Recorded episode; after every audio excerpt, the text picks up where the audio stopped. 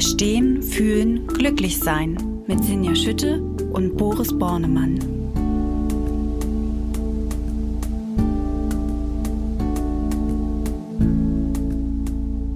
Hallo und herzlich willkommen bei Verstehen, Fühlen, Glücklich-Sein, dem Achtsamkeitspodcast. Wie immer spreche ich heute mit Dr. Boris Bornemann. Er ist Neurowissenschaftler, er ist Achtsamkeitstrainer und er ist natürlich auch die Stimme und der Kopf hinter der Achtsamkeits-App Balloon. Hallo Boris. Hallo Sinja und Sinja Schütte ist die Chefredakteurin der Achtsamkeitszeitschrift Flow. Ja, und wir sind heute wieder in einer unserer Folgen, in der wir eure Fragen beantworten. Erstmal ganz herzlichen Dank dafür, dass ihr uns so zahlreich eure Anfragen schickt und bitte, bitte seid ähm, ähm, ja geduldig mit uns oder habt Verständnis dafür, dass wir natürlich auch nicht alle Fragen auf einmal beantworten können. Wir arbeiten uns durch, wir bündeln einzelne Fragen und versuchen dann so viele Fragen wie möglich auch immer wieder hier zu beantworten. Und heute ähm, haben wir uns ganz spannende Fragen, wie ich finde, genommen, Boris. Also alle Fragen sind spannend, aber die sind heute auch nochmal ähm, besonders schön, gerade so am Anfang eines Jahres. Und zwar haben wir mehrere Anfragen bekommen, wie man denn in unterschiedlichen schwierigen Situationen oder unter Druck oder in Stresssituationen oder einfach in sich veränderten Lebenssituationen immer noch weiter achtsam bleiben kann. Und außerdem möchten wir uns in dieser Folge unseres Podcasts mit Zwangsgedanken auseinandersetzen. Also, heute geht es jetzt erstmal ganz konkret in unserer ersten Anfrage darum, wie man wirklich unter Druck und in schwierigen Momenten, sage ich mal, seine achtsamen Methoden, die man gelernt hat, auch wirklich beibehalten oder anwenden kann, und da eigentlich auf die richtigen Dinge auch wieder immer wieder zugreift. Ähm, hören wir mal, was Vanessa uns gefragt hat. Hallo Sinja, hallo Boris. Ich melde mich ähm, mit einer Frage, die mich tatsächlich schon länger beschäftigt. Und zwar habe ich kognitiv verstanden, welche Möglichkeiten sich aus der Achtsamkeit Achtsamkeitspraxis ergeben. Ähm, also was ich auch für mich tun kann, wenn es mir nicht gut geht. Ähm, ja, welche Möglichkeiten ich da habe über die Meditation oder eben generell über das Körperliche, dann rauszugehen, einen Spaziergang zu machen. Hm. Das ähm, ist mir alles bewusst, habe ich auch verstanden und ähm, kann ich auch ja, so unterschreiben und nachvollziehen. Nur wenn es mir nicht gut geht und ich wirklich auch schwierige Momente erlebe, dann ähm, fällt es mir zunehmend schwerer, Zugriff darauf zu haben. Also ich bekomme dann häufig das Wissen, was ich habe oder eben diesen Methodenkoffer ähm, nicht auf die Handlungsebene und ähm, fühle mich dann ja fast wie gelähmt und kann dann nicht so richtig darauf zugreifen. Und da wollte ich einfach mal nachfragen, ob es Möglichkeiten gibt, ähm, ja, einfacher auf, auf die Handlungsebene zu kommen und aktiv zu werden und eben dann schneller ähm, aus dem Kopf herauszukommen und dann eben die Methoden im Kopf zwar durchzuwälzen, aber dann eben nichts wirklich aktiv zu tun, außer nachzudenken. Und ähm, genau, also die Frage würde ich ganz gerne mal an euch weitergeben. Und ja, ich äh, freue mich auf jeden Fall sehr äh, über die Möglichkeit, ähm, meine Frage jetzt teilen zu dürfen und bin gespannt, ähm, ob da ja was zurückkommt. Ähm, ich wünsche euch auf jeden Fall alles Gute und bedanke mich auch jetzt im Vorhinein schon mal, äh, auch für euren Podcast. Ihr macht das wirklich super und ähm, ihr habt echt schon viele hilfreiche Gedanken geteilt und ähm, das hat auch mir schon sehr geholfen. Also vielen Dank dafür und ähm, ja, bis vielleicht bald mal. Tschüss. Ja, vielen Dank erstmal, Vanessa, für deine Frage. Ich glaube, das können wir alle total gut nachvollziehen. Und äh, ich würde sogar behaupten, wahrscheinlich nicht nur, wenn es darum geht, Achtsamkeitsmethoden zu praktizieren oder ja, äh, achtsam zu werden. Also Boris, die Frage ist ja, wie komme ich von einem Verständnis, dass einem etwas klar ist, glasklar, das auch dann wirklich umzusetzen in Handeln. Kannst du uns da ein bisschen erstmal vielleicht verstehen lassen, warum passiert denn das eigentlich immer wieder? Und ähm, also was passiert da in unserem Kopf wissenschaftlich gesehen und wie kommen wir dann ins Handeln? Ja, ich will auch erstmal unterstreichen, was du gesagt hast, nämlich, dass das sehr normal ist, was Vanessa da erlebt dass wir das alle äh, erleben, dass wir unter Druck, nämlich in alte, konditionierte Muster schneller zurückfallen. Es gibt so ein Zitat, was immer einem Navy SEAL, also einem äh, Marinesoldaten, einem US-amerikanischen zugeschrieben wird. Ich habe mal die Quelle geprüft, ich weiß nicht, ob das so klar ist, aber das Zitat ist jedenfalls gut, deswegen äh, bringe ich das mal hier erstmal auf Englisch. Ähm, er, er sagt, under pressure, you don't rise to the occasion, you sink to the level of your training. That's why we train so hard.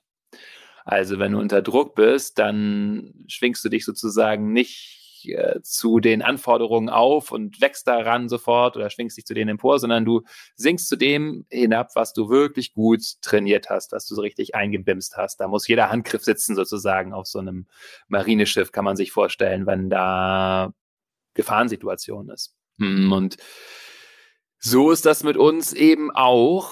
Und that's why we train so hard. Oder das ist der Grund, warum Achtsamkeitspraxis eben eine Praxis ist, warum das etwas ist, was wir wirklich üben müssen und üben, möglichst zu verkörpern. Also ja, dieses reine Verständnis davon, was vielleicht helfen würde, da ist leider die Nachricht, bringt uns, das bringt uns in einer Drucksituation ziemlich wenig. Das ist eben so wie, ja, wenn wir schwimmen lernen, dann müssen wir das auch wirklich immer üben, äh, immer wieder von neuem und auch mal vielleicht dann unter welligen Bedingungen. Wir beginnen das in sehr leichten Bedingungen, dass wir die Schwimmbewegung wirklich gut drauf haben und wenn dann die See etwas unruhiger wird, dann können wir da äh, auch mit umgehen, dann üben wir das vielleicht auch mal im Ozean zu schwimmen und so weiter. Ähm, also es ist wirklich ein, ein Übungsweg. Und deswegen ist die erste Antwort darauf, dass die beste Möglichkeit, sich darauf vorzubereiten, auf äh, solche schwierigen Situationen, regelmäßig, möglichst täglich zu praktizieren. Also ähm, sich Zeit für Meditation zu nehmen, Zeit, äh, sich mit dem, was da so in uns an bisschen schwierigen, ganz bisschen schwierigen, mittelschwierigen und dann vielleicht manchmal auch sehr schwierigen aufkommt, auseinanderzusetzen dafür ist eben die Meditationspraxis so zentral, dass wir das schon mal geübt haben.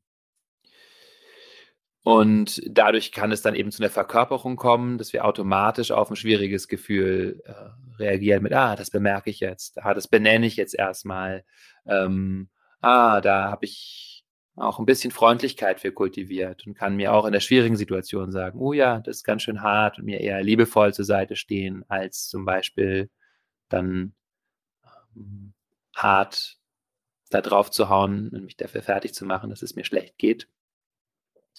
Ähm, was ja eine übliche Reaktion ist, gerade wenn wir gestresst sind, dass wir dann eben auch gestresst mit uns reden und das hilft uns genauso wenig, wie wenn jemand von außen gestresst mit uns reden, sondern wir brauchen eigentlich diese liebevolle, freundliche Stimme, aber die müssen wir eben erstmal in uns kultiviert haben.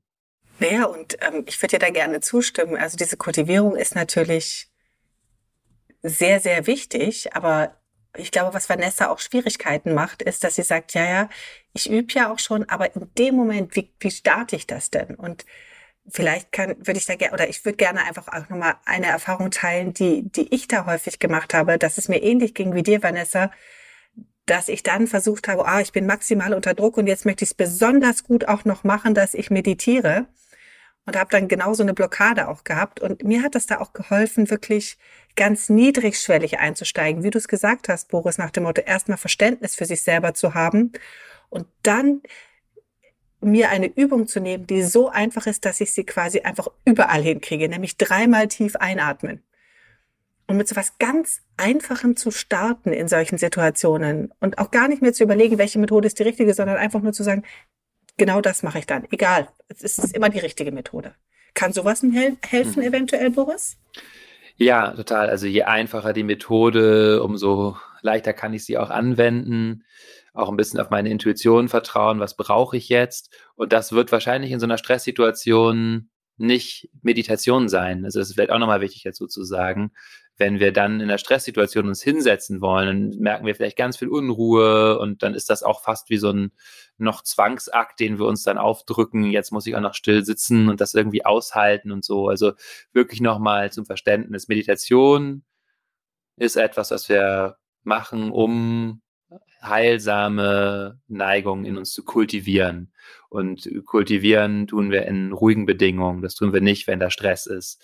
Das heißt, ähm, nicht unbedingt zu versuchen, jetzt zu meditieren im formalen Sinne, sondern das eher anzuwenden, was du gerade gesagt hast, tief äh, zu atmen oder vielleicht auch längere Zeit tief zu atmen, zu sagen, ich mache jetzt ganz äh, stupide erstmal Aufmerksamkeit in den Bauch schicken und atmen, atmen, atmen, tief atmen, mir vielleicht einen Wecker stellen, das fünf Minuten machen oder so, eine Hand aufs Herz zu legen oder eine Hand auf den Bauch und eine Hand aufs Herz, die Augen zu schließen, äh, mich hinzulegen, äh, rauszugehen. Ähm, also solche Sachen, die mich erstmal auch ein bisschen wieder in den Körper bringen, das ist ganz zentral. Ähm, und dabei Geduld haben und Vertrauen, wirklich immer wieder in den Körper zu gehen. Der Kopf fängt dann schnell an zu prüfen, bin ich denn jetzt schon ruhig? Hat das jetzt schon funktioniert? Und das ist sozusagen eine kleine Falle, weil der natürlich weiter im Panikmodus ist. Und wir brauchen das ein bisschen Vertrauen, dass der Körper uns eine, eine gute Basis ist, um erstmal wieder zu merken, ich bin hier und ich merke, da ist ganz schön viel los. Und dann werden wir immer mehr zu Hause in dem Ich bin hier und dieses ganz schön viel los wird dann zu etwas, was eben auch da ist. Wir können auch genau für diese Situation uns so eine Art äh, Notfallzettel schreiben, aufschreiben, was uns in solchen Situationen hilft.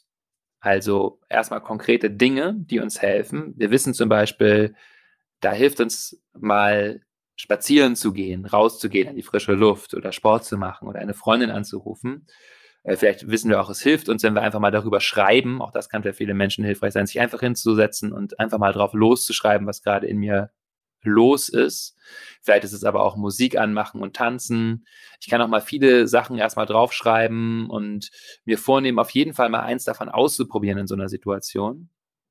Hm, oder eben auch die genannten Sachen, atmen, Aufmerksamkeit in den Bauch schicken, Hände auflegen. Also, dass ich so einen Zettel habe mit verschiedenen Vorschlägen.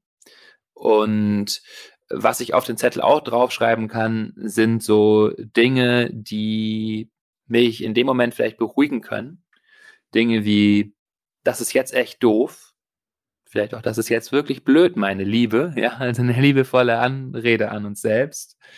Ratschlag vielleicht dazu, was auszuprobieren. Ich weiß, du glaubst, das wird jetzt nicht funktionieren, weil du gerade sehr in deinem Kopf bist, aber vertrau drauf, wenn du erstmal wieder mehr im Körper und im Herzen bist, wird es dir besser gehen. Ähm, aber auch, was wir draufschreiben können, sind so eine Art vielleicht kleine Mantren, also sowas wie auch dies wird vorübergehen oder du, du liebst ja auch den Satz, Gedanken sind keine Fakten. Ja, also sowas vielleicht uns daran erinnern, das, was da jetzt gerade passiert, ist auch teilweise einfach äh, Gedankenmaschine, äh, die da ordentlich rumort in uns. Solche Dinge. Ich mag aber auch sehr, sehr gerne, auch dies wird vorübergehen. Das ist auch einer meiner liebsten Sätze. Ja, es gibt so ein paar kleine Mantren. Das ist vielleicht das Letzte, was ich auch noch dazu sagen will zu der Frage, nämlich Thema Mantren. Also ähm, Mantra heißt der Wortbedeutung nach das, was den Geist schützt. Und wer zum Beispiel Balloon nutzt oder so mit klassischen Achtsamkeitstrainings vertraut ist, der ist nicht so viel über Mantren gestolpert. Äh, das hat den Grund, dass Achtsamkeitspraxis hm, eine andere Ebene anspricht. Also gibt auch Mantra-Meditation, die sehr tief gehen kann, aber äh, jetzt in der Regel wollen wir mit Achtsamkeitsmeditation ein bisschen tiefer kommen, als den Geist nur zu schützen. Wir wollen uns die Dinge anschauen, wir wollen wirklich fühlen, wir wollen sehen, was da los ist, wir wollen Bedürfnisse erkennen, wir wollen eine grundsätzliche Haltung von Liebe und Freundlichkeit kultivieren und so weiter. Also das ist das, was wir eben kultivieren.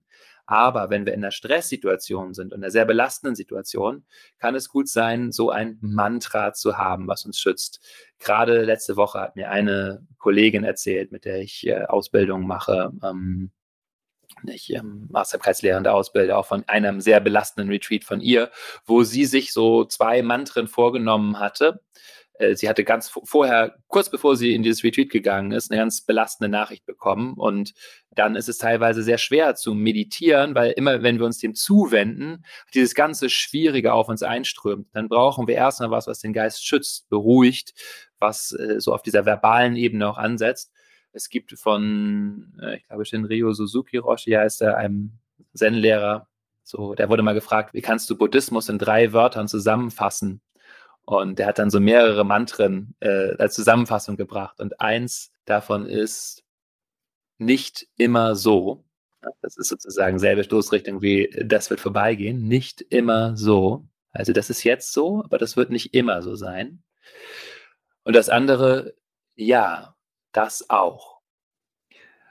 Ja, und sowas wirklich äh, sich vorzusprechen, um sich zu erinnern, das wird vorübergehen oder ja, das ist ein Teil, das auch. Und es gibt anderes. Ne? Das auch heißt, es ist ein Teil deines Bewusstseins, der gerade sehr im Vordergrund ist. Also diese Mantren und ein letztes möchte ich vielleicht noch benennen, ganz einfaches, ähm, nämlich was wir in der Metta-Meditation auch verwenden, äh, mögen alle Wesen glücklich sein. Äh, für mich immer noch ein sehr, sehr, sehr schöner Satz, zentraler Satz. Ich erinnere mich auch an eine Situation. Ich war gerade in eine neue Stadt gezogen und ähm, ich hatte sehr schlecht geschlafen und ich hatte am nächsten Tag aber so eine Ganztagesveranstaltung. Das war eine eine, eine Taekwondo-Turnier, äh, äh, glaube ich, bei dem ich aber ausgeholfen habe, also den, das ich begleitet habe als Schwarzgurt, der ich damals war und wir haben das ausgerichtet und ich war eigentlich völlig durch den Wind, ja, und ich wusste so eigentlich, so, ich brauche irgendwas, um mich einfach immer wieder auf der Spur zu halten, so. Und dann war das diese, äh, dieses Mantra, was ich immer wieder, den ganzen Tag habe ich eigentlich innerlich, immer wenn ich so, ja, Stille hatte, mögen alle Wesen glücklich sein. Und das ist sowas wahnsinnig Wärmendes und, und Positives, ähm, was gleichzeitig den Geist einfach beschäftigt was dann helfen kann. Denn der, unser, unser ganzes Gefühlssystem reagiert irgendwann darauf. Das ist das Schöne. Ja, so wie, wie es auf diese panischen Gedanken reagiert, reagiert es auch darauf, wenn wir immer wieder, immer wieder dieses freundliche Wort oder diesen freundlichen Satz oder diese Erinnerung haben.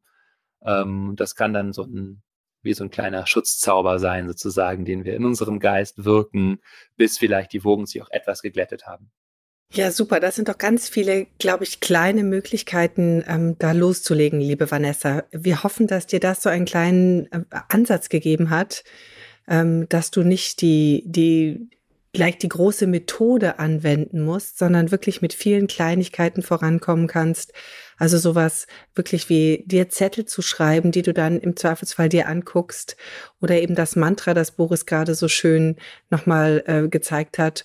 Und dann natürlich ganz, ganz wichtig, ähm, so ganz simple Dinge wie atmen, ähm, Hand auflegen aufs Herz und auf den Bauch und sich selbst wieder spüren. Also der ähm, du hast es selber Methodenkoffer genannt. Wir würden vielleicht sagen, die Kleinigkeiten, die kleinen Methoden, die kleinen Möglichkeiten, die du hast, ganz niedrigschwellig nutzen. Das wäre, glaube ich, der Tipp, den Boris geben würde, richtig? Mhm. Ja, und äh, natürlich auch Verständnis dafür ja. haben, dass das nicht immer klappt. Genau. Also, dass es manchmal auch so ist, dass wir einfach völlig durchdrehen und uns irgendwas überfordert. So, und ähm, ja, dass es wirklich gar keinen Tipp, sondern nur so eine übergreifende Perspektive, dass das auch sehr geübten Menschen passiert, dass manchmal einfach Situationen da sind, wo wir uns einfach ja, einen ganzen Tag ziemlich neben der Spur fühlen. Wo es zu viel ist. Ja. Und da kann man dann auch manchmal einfach gar nichts machen. Ja. Und dann ist das auch mal okay. Ja. ja, dann würde ich ähm, zur zweiten Frage kommen Die hat uns in dem Fall jetzt nicht als Sprachnachricht erreicht, sondern als geschriebene Nachricht. Das würde ich Sie einmal gerne vorlesen. Liebes Balloon-Team, ich habe folgende Frage an euch. Ich habe Zwangsgedanken. Beim Meditieren mit der Balloon-App klappt es sehr gut davon loszukommen. Aber wenn ich nicht meditiere, geht es bald wieder los. Immer erwische ich mich dabei, dass ich die gleichen Gedanken habe und es kommt nie zu einem Ergebnis und einem Ende. Habt ihr dafür eine Lösung oder einen Ansatz, wie ich davon loskomme? Ja, also Simone hat uns diese Frage gestellt und die Frage gebe ich jetzt erstmal gerne weiter an dich, Boris. Vielleicht gehen wir hier vorab auch nochmal in eine wissenschaftliche Klärung. Was sind denn genau Zwangsgedanken? Das ist ja schon mehr als nur wiederkehrende Gedanken. Genau, also wir wissen ja nicht genau, was uns, äh, was die Fragen, die hier gemeint hat, sie nennt es hier Zwangsgedanken. Genau vorher ist es vielleicht wichtig zu klären, genau, ist es wirklich ein Zwangsgedanke oder nicht? Zwangsgedanke ist ein Begriff, der wird in der klinischen Psychologie im Zusammenhang mit Zwangsstörungen verwendet. Zwangsstörungen sind ähm, eine ja, relativ häufige Erkrankungsform. Es haben ungefähr so zu jedem Zeitpunkt ein bis zwei Prozent der Bevölkerung äh, eine klinisch auffällige, also eine Zwangserkrankung. Ähm, in der Lebenszeit sind es drei Prozent. Also nicht, nicht jeder hat damit zu tun, wesentlich seltener als Depressionen, aber doch ist es nicht selten, Zwangsgedanken zu haben, Zwang oder Zwangsstörungen, Zwangs, das kann entweder Zwangshandlungen sein oder Zwangsgedanken. Und Zwangsgedanken können sowas sein wie ähm, äh, eine sehr starke und immer wiederkehrende Sorge, sich zu blamieren, sozial zu blamieren. Und das ist die ganze Zeit äh, in unserem Bewusstsein. Und immer wenn wir in soziale Situationen sind, gehen oder auch davor, haben wir diese Schreckensszenarien vor Augen, wie wir was völlig Peinliches sagen oder so. Aber auch die Angst vor einer Erkrankung, dass wir ganz doll, das ist dann schon, geht schon in Richtung Hypochondrie oder uns zu verschmutzen irgendwo oder ja, dass da irgendetwas passiert, etwas Schreckliches oder aber auch äh, gar nicht so selten äh, die Angst, jemand anderem etwas anzutun. Auch bei Müttern und Vätern manchmal die Angst, dem eigenen Baby etwas anzutun. Ja, also das ist natürlich ein ganz schrecklicher Gedanke. So vielleicht, wir haben dann ein schreckliches Bild davor vor Augen, wie wir da irgendwie gewalttätig werden gegenüber unserem Kind. Und dann denken wir, Gott, ist das schrecklich. Äh, und fühlen uns ganz schuldig dafür. Und dann äh, beginnen Menschen teilweise auch neutralisierendes Verhalten auszubilden. Das heißt, andere Gedanken dagegen zu setzen, so wie wenn ich das gedacht habe, dann muss ich immer zweimal das Gegenteil denken. Problem natürlich, ich reagiere auf diesen Gedanken und äh, hole mir eigentlich nur weitere Zwangsgedanken rein. Und in diesem, äh, in diesem Gespinst, da können wir uns sozusagen sehr verfangen und wenn das vorliegt, dann handelt es sich wirklich um eine behandlungsbedürftige psychische Erkrankung, psychisches Leiden, bei dem es gut wäre, therapeutische Hilfe in Anspruch zu nehmen. Oder es zumindest mal abklären zu lassen erstmal, wenn man sich jetzt nicht sicher ist. Eine gute Nachricht ist, das ist ein, erstmal ein gut behandelbares Symptom. Da kann man schon mit so einer Kurzzeittherapie von 25 Stunden, kognitive Verhaltenstherapie, äh, gute hm, Remission, Besserung, Symptomauflösung erzielen. Es kann auch sein, dass man bei der Gelegenheit sozusagen darauf stößt, dass dahinter bestimmte traumatische Erfahrungen stehen. Dann würde man vielleicht nochmal tiefer gehen, warum sich auch diese bisschen ängstliche äh, Lebensstruktur herausgebildet hat. Aber das erstmal vorweg gesagt, wenn es sich wirklich um Zwangsgedanken handelt, im klinischen Sinne, ist auf jeden Fall eine kognitive Verhaltenstherapie ein gutes, guter Weg. Hilfe suchen auf jeden Fall. Ne? Das ist auf jeden Fall das Signal, das wir hier auch nochmal deutlich senden möchten. Bei einer echten Zwangsstörung wird Achtsamkeit alleine nicht helfen, da braucht man Unterstützung. Wie ziehe ich denn dann die Grenze, Boris? Ähm, das sind ja manchmal nicht, ist ja nicht ganz leicht zu erkennen. Aber wo würdest du sagen, ist die Grenze zu ziehen und ähm, wo kann ich vielleicht doch auch mit Achtsamkeit weiterkommen? Ja, also ähm, prinzipiell kann ich natürlich auch tatsächlich bei Zwangsgedanken klinischen auffälligen Zwangsgedanken mit achtsamkeitsbasierten Verfahren arbeiten. Beim letzten Mal haben wir zum Beispiel hier gesprochen über die äh, Acceptance and Commitment Therapy. Das wäre eine Form von Therapie, die man da auch in Erwägung ziehen kann. Also da können wir vielleicht mal den Übergang machen zu keinen klinischen Zwangsgedanken. Also äh, was, was nämlich ganz entscheidend ist, egal was es jetzt, wie heftig diese Zwangsgedanken nun sind oder die Gedanken sind, ob es jetzt nur sehr doll sich aufdrängende Gedanken sind oder Zwangsgedanken wirklich, ähm, ist gut zu erkennen, dass das ein Symptom ist, dass das etwas ist, was sich bei mir so eingeschlichen hat, als etwas, was mein Leben beeinträchtigt und problematisch ist und nicht so sehr dieses Identifizieren damit zu betreiben. Also ich habe diesen Gedanken, ich bin ein schlechter Mensch, ich sollte mich schämen, dass ich diese Gedanken habe, sondern die Perspektive darauf zu wechseln, wie wir das in der Achtsamkeitspraxis häufig machen, nämlich da ist ein Gedanke und dieser Gedanke, der ist da wie so ein Jucken in der Nase oder wie Bauchschmerzen oder wie hm, ja, sonstige körperliche Beschwerden zum Beispiel. Beim körperlichen Leiden sagen wir ja auch nicht, oh Gott, oh Gott, ich mache da die ganze Zeit diesen Bauchschmerz, sondern wir erkennen an, irgendwas ist in meinem System da, was schmerzt. Und ich kann damit umgehen und ich kann lernen, damit zu leben. Und äh, also so diese Perspektive kann sehr helfen.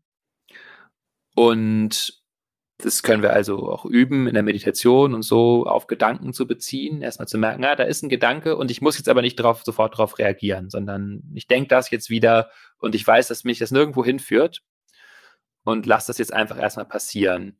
Also ähm, vielleicht machen wir mal einen Übergang jetzt zu was könnten Gedanken sein, die mich sonst so bedrängen? Ich könnte zum Beispiel äh, eine frühere Entscheidung bereuen, also immer darüber nachdenken, ah ja, wäre ich damals doch bloß nicht so ängstlich gewesen in der, in der Lebensphase, sondern hätte mich mehr getraut, dann würde es mir jetzt besser gehen oder hätte ich nicht so viel gearbeitet und meine Beziehung so vernachlässigt, dann wäre meine Ehe jetzt vielleicht noch intakt oder so, also Reue. Ähm, aber auch Gedanken über eine bevorstehende Entscheidung, dass ich ständig hin und her überlege, was ich da machen soll. Oder auch Sorgen darüber, dass zum Beispiel die eigenen Eltern irgendwann sterben werden. Oder Sorgen darüber, dass meinem Kind etwas zustößt und so weiter. Und all das sind Gedanken, die äh, emotionale Gründe haben. Da gibt es was, was gefühlt werden möchte.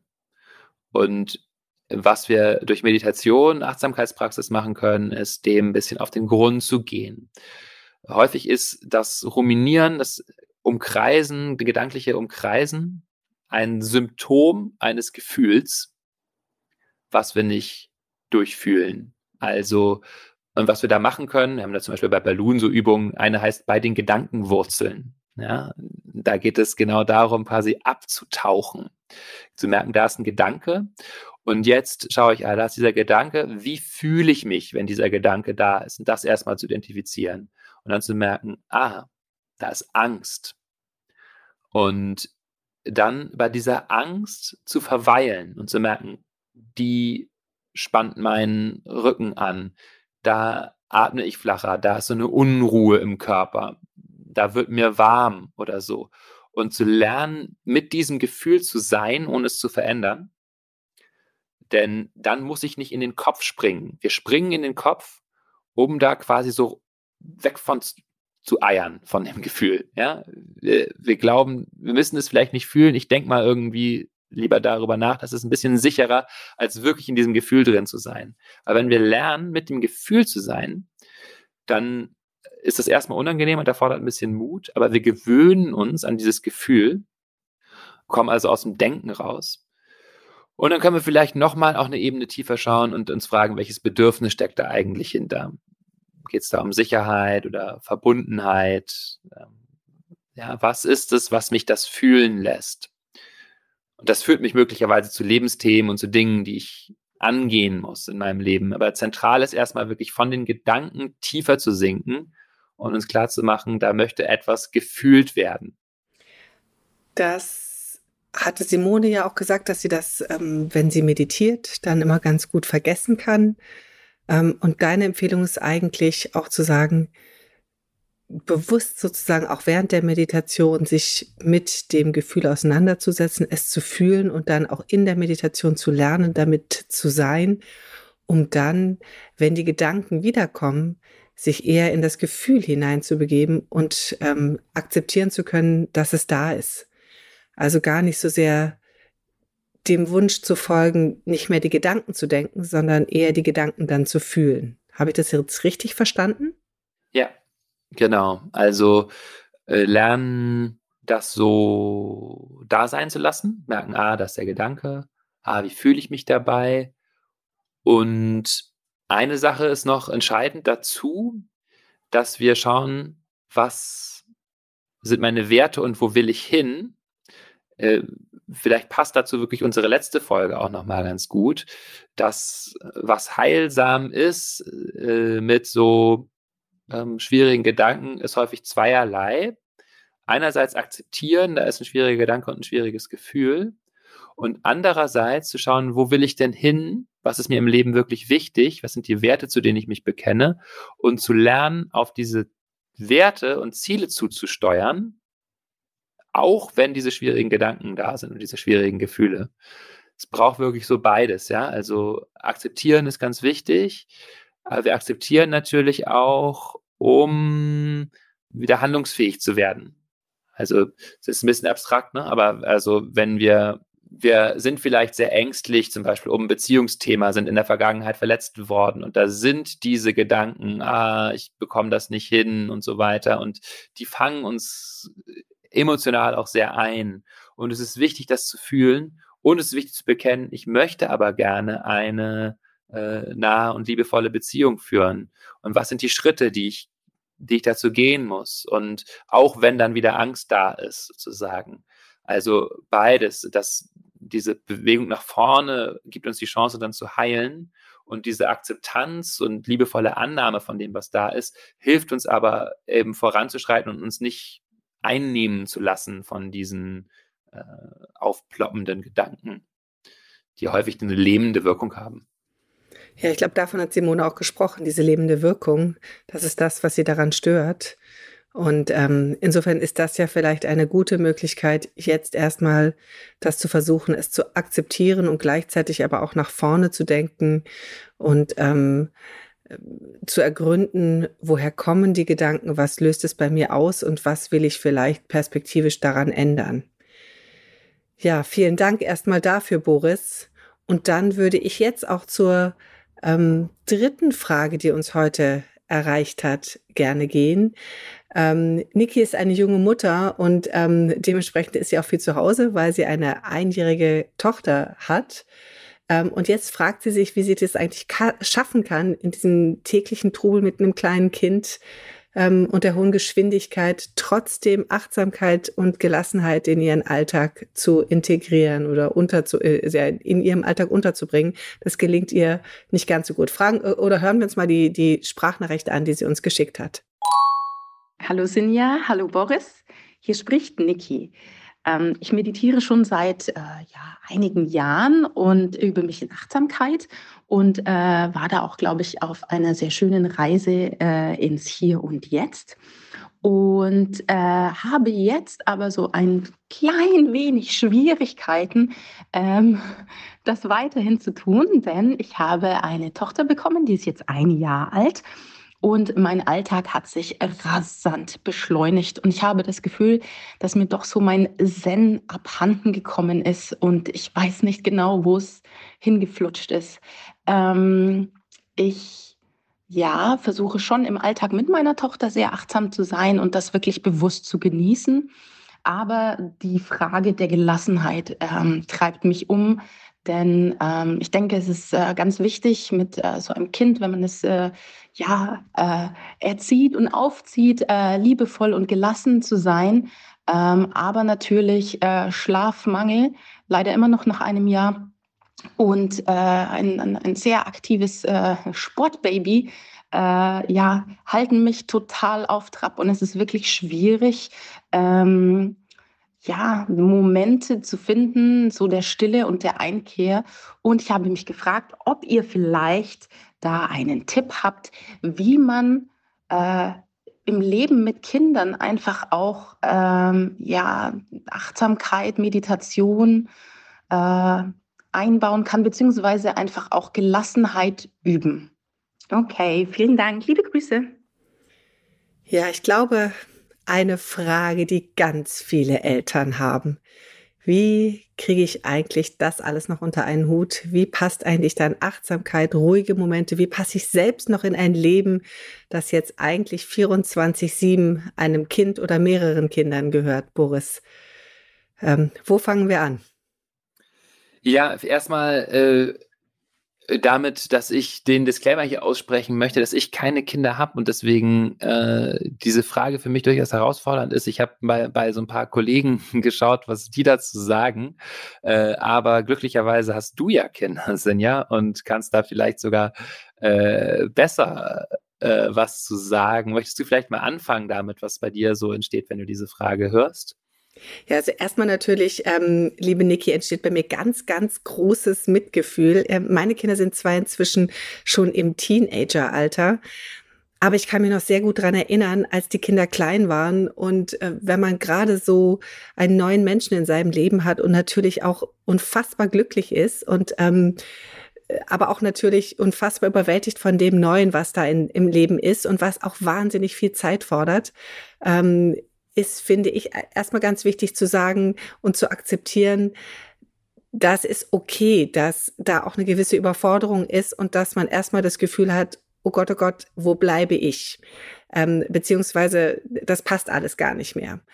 Für mich war die Erkenntnis dann, glaube ich, auch sehr, sehr wichtig, irgendwann aber auch zu sagen, ja, ein Kind zu haben ist ganz, ganz wunderschön, aber es ist eben nicht nur wunderschön, sondern alles, alle Gefühlslagen von Überforderung bis Wut, bis Glück, bis äh, totales Entzücken, alles gehört dazu, ähm, auch zu einem Leben mit einem Kind und auch zu Gefühlen gegenüber und mit dem Kind.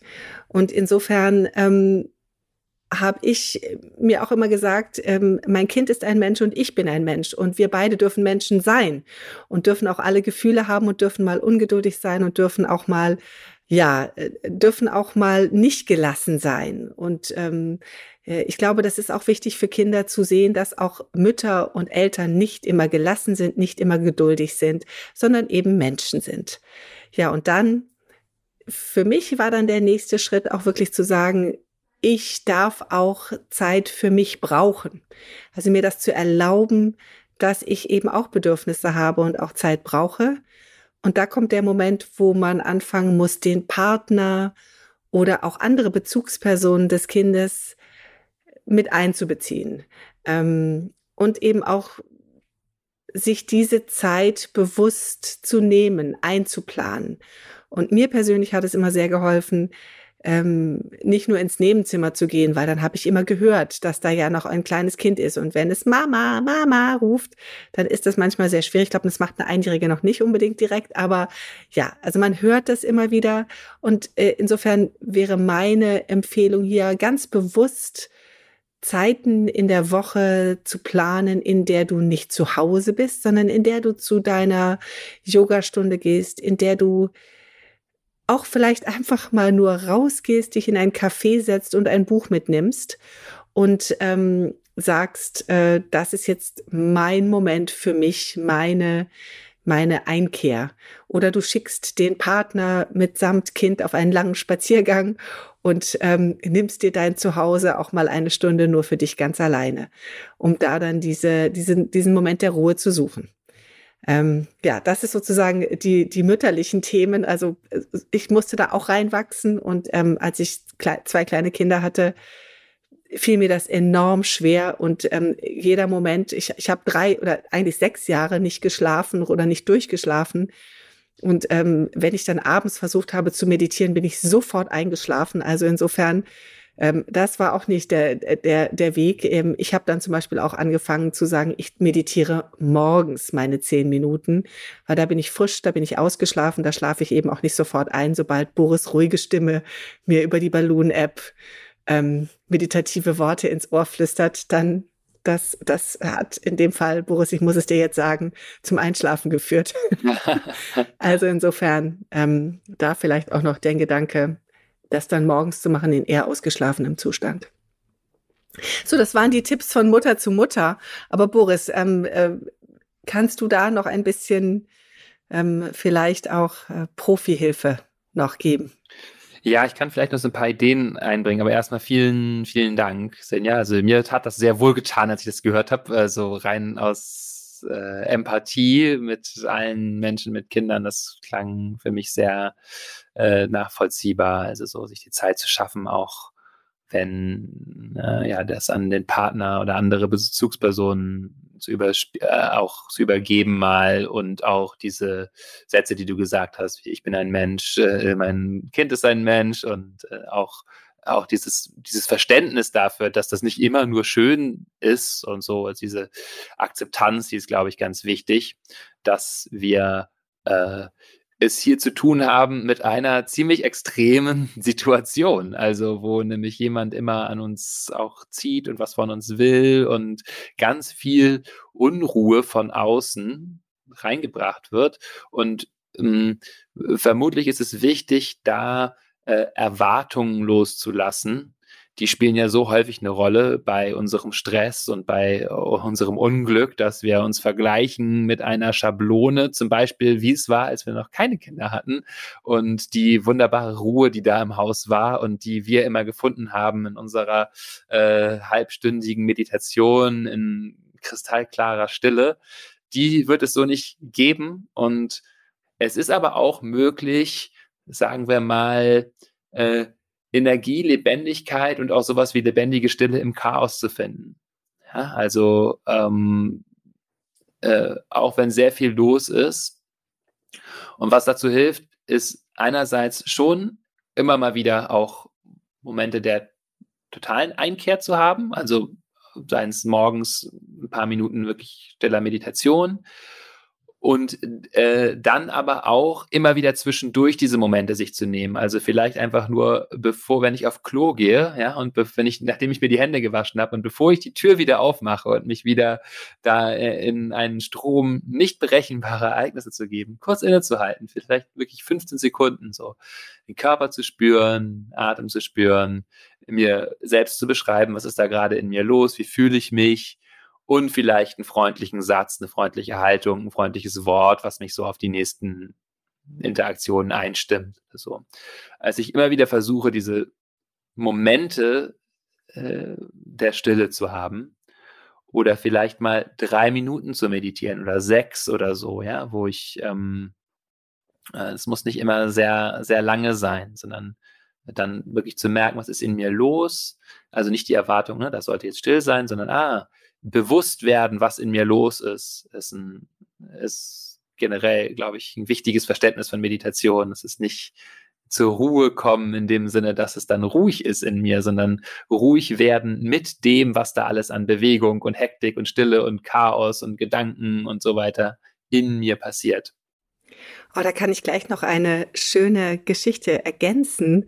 Eine Kollegin auch mit zwei kleinen Jungs hat mir neulich erzählt, dass sie diese ein ähnliches Thema hatte und dann quasi die Not zur Tugend gemacht hat und jetzt immer oder regelmäßig mit ihren zwei kleinen Jungs tanzt. Also quasi einen Moment der totalen Gegenwärtigkeit zusammen mit ihren Jungs schafft und ähm, die Musik auftritt und gemeinsam laut tanzt, äh, nicht, also laute Musik auftritt und tanzt und ganz in der Bewegung ist und ganz innige Momente mit ihren Kindern auch so erlebt und ähm, das als ganz besonders schön empfunden hat. Vielleicht auch eine Idee, vielleicht noch nicht mit der Einjährigen, aber für alle anderen Eltern, die hier auch zuhören und vielleicht schon etwas größere Kinder haben, fand ich eine sehr, sehr schöne Idee.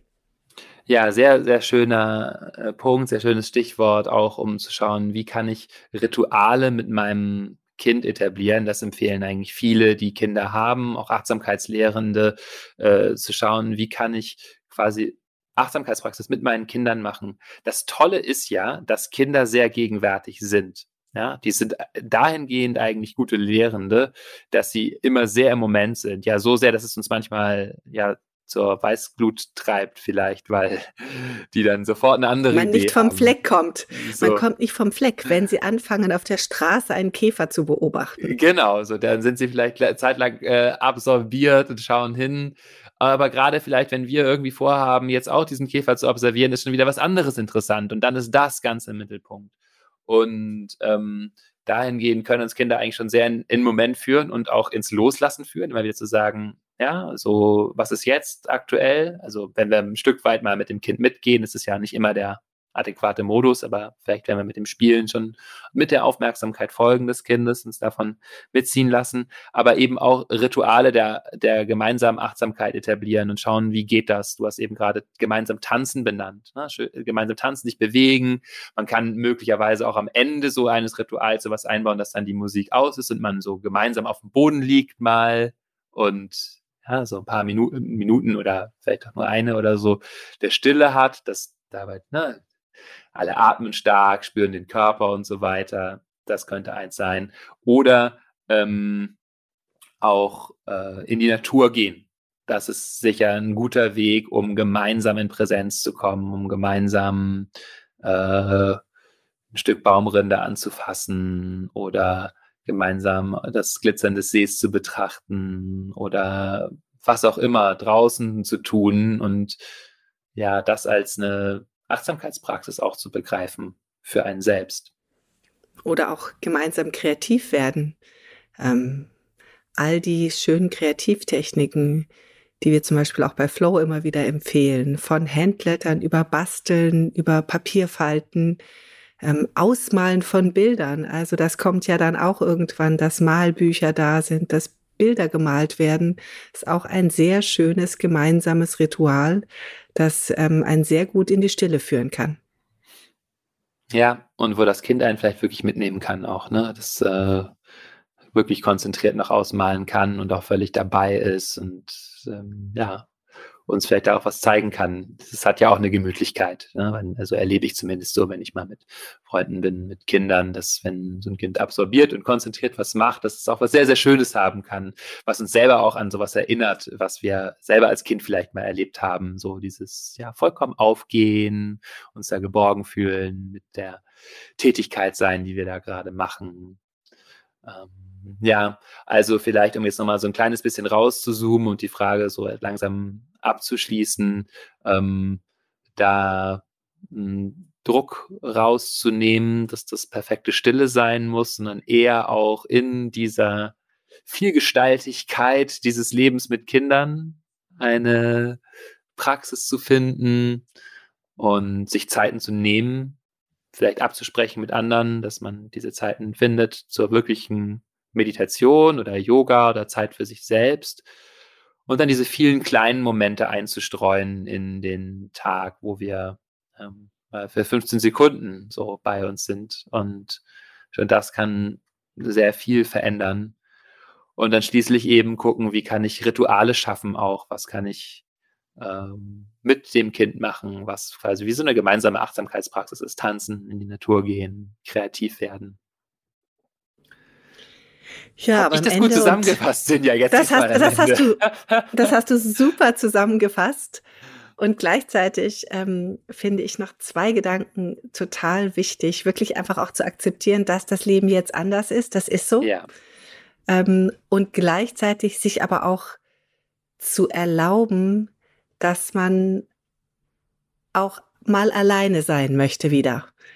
Und ich glaube, das sind so zwei Punkte, die äh, den Blickwinkel sehr ändern und ähm, viele Türen öffnen und Möglichkeiten öffnen, anders auf die Dinge zu blicken, die da jetzt sind. Ja, also danke für deine Zusammenfassung, lieber Boris. ähm, ja, wir sind am Ende unserer drei Fragen Folge angekommen. Wir haben heute, glaube ich, wieder viele, viele wichtige Themen besprochen, die, glaube ich, viele Menschen auch ähm, beschäftigen. Wie komme ich denn in einer stressigen Situation, wo ich unter Druck bin, ins Handeln, ins, ins, äh, also wie nutze ich die achtsamen Methoden, die ich kenne? Und da hast du uns ja sehr schöne Methoden oder sehr schöne Möglichkeiten an die Hand gegeben, viele kleine Ideen, wie wir in einer Stresssituation trotzdem ins Handeln kommen und wieder in den Körper kommen, ins Atmen kommen, ähm, dass wir uns kleine Notizen machen und da immer wieder dran erinnern, so kleine Auswege finden, unter Druck äh, nicht das Große zu erwarten, sondern eben in die kleinen Handlungsmöglichkeiten zu kommen. Wir haben uns heute über die Zwangsgedanken unterhalten und über die Abgrenzung und über immer wiederkehrende Gedanken. Ähm, und du hast uns äh, dahin geführt, dass du gesagt hast, in das Gefühl hineinzugehen und mit dem Gefühl zu sein, um dann eben auch nach vorne gehen zu können und wieder in, in einen neuen, also den Weg nach vorne zu finden. Ja, und last but not least haben wir uns gerade mit dem neuen Leben mit Kindern beschäftigt. Und ähm, dass eben Achtsamkeit ganz viele Facetten hat und nicht nur die stille halbe Stunde der Meditation, sondern auch das ganz im Moment sein mit Kindern, mit Kreativität in der Natur, in der Bewegung, ähm, was eben vielleicht auch nochmal eine, eine neue Form der Achtsamkeit ist, die man jetzt in einem Leben mit Kindern auch nochmal neu für sich entdecken kann und erlernen kann und praktizieren kann. Ja, wir hoffen, ihr habt ganz viel heute mitnehmen können. Vielen Dank nochmal, dass ihr uns so ja, so vielfältige Fragen stellt. Das ist wirklich auch sehr spannend für uns zu sehen, wo die Achtsamkeit in eurem Leben ist, was euch da bewe bewegt, wo ihr da die ein oder andere Hürde zu nehmen habt. Und ähm, das hilft äh, uns auch zu denken, wie wir wieder für euch weiterdenken können in unseren Podcast. Ja, und wenn ihr uns weiterhin schreiben möchtet oder auch äh, Nachrichten schicken möchtet, findet ihr das in unseren Show Notes, wie ihr uns erreichen könnt. Es gibt eine Nummer, wo ihr uns diese Sprachnachrichten hinschicken könnt. Und natürlich wie immer unsere ähm, E-Mail-Adresse podcast at balloonapp.de. Da könnt ihr uns jederzeit schreiben. Und ihr kennt das auch schon. Wir freuen uns natürlich über eure Sternchen in den ähm, äh, in der Apple Podcast App oder auch bei Spotify, damit uns ganz viele Menschen finden und auch ähm, hören können, wie man achtsamer in seinem Leben sein kann. Ja, vielen Dank, Boris, für die vielen guten Antworten und Ideen heute und Inspirationen. Und euch vielen Dank fürs Zuhören. Danke dir, Sinja. Und wir sagen dann Tschüss, bis zum nächsten Mal. Tschüss. Das war Verstehen, Fühlen, Glücklich Sein, der Achtsamkeitspodcast.